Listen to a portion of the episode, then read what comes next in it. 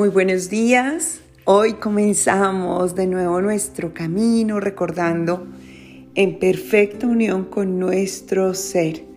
Así en este día número 255, una vez más vamos conectando con esos atributos de nuestra fuente real que se manifiestan en la expresión de lo que somos, los hijos de Dios.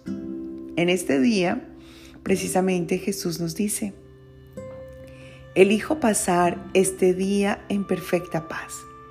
Volvemos al punto en donde nos hemos sostenido durante las últimas lecciones. Quien toma esta lección es el Hijo de Dios, es mi ser.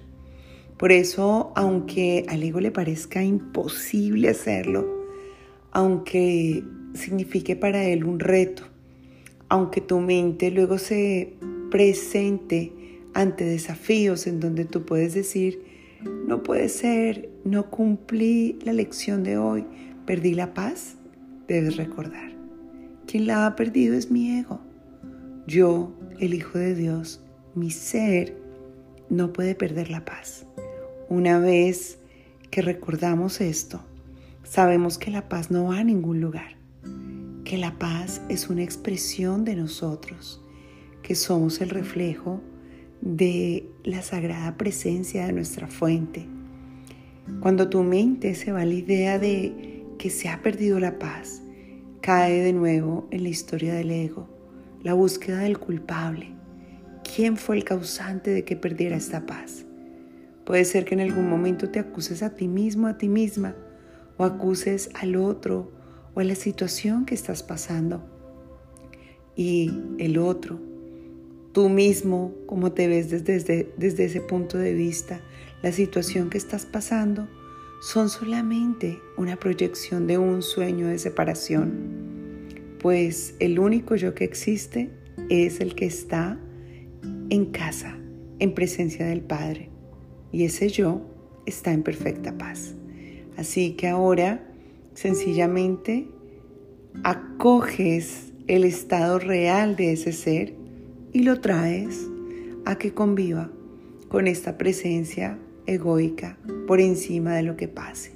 Y al hacerlo, creas literalmente la salida de la ilusión, porque una vez emerja tu ser, tu parte temporal desaparecerá pues solo podrás vivir en un estado de eternidad, el instante santo. Así que hoy Jesús te lo dice de manera, como siempre, amorosa y tierna. El Hijo de Dios no puede sino estar libre de preocupaciones y morar eternamente en la paz del cielo, en su nombre. Consagro este día a encontrar lo que la voluntad de mi Padre ha dispuesto para mí y aceptarlo como propio y concedérselo a todos sus hijos, incluido yo. Este camino te recuerda una vez más que cuando te conectas con el ser, el individualismo se acaba y entonces abrazas a todos tus hermanos, como hoy tu hermano mayor, tu maestro de maestros, te está abrazando a ti reconociéndote en esa expresión de su ser. Y te invito, como lo hacemos todas las mañanas, a que mantengas presente la lección del día. Repítela. Elijo pasar este día en perfecta paz y al mismo tiempo a que cierres tus ojos y a que escuches a través de la voz interna del Cristo que se manifiesta en ti la siguiente oración. Así es como deseo pasar este día contigo, Padre mío. Tu Hijo no te ha olvidado. La paz que le otorgaste sigue estando en su mente y ahí es donde elijo pasar este día. La elección ha sido tomada.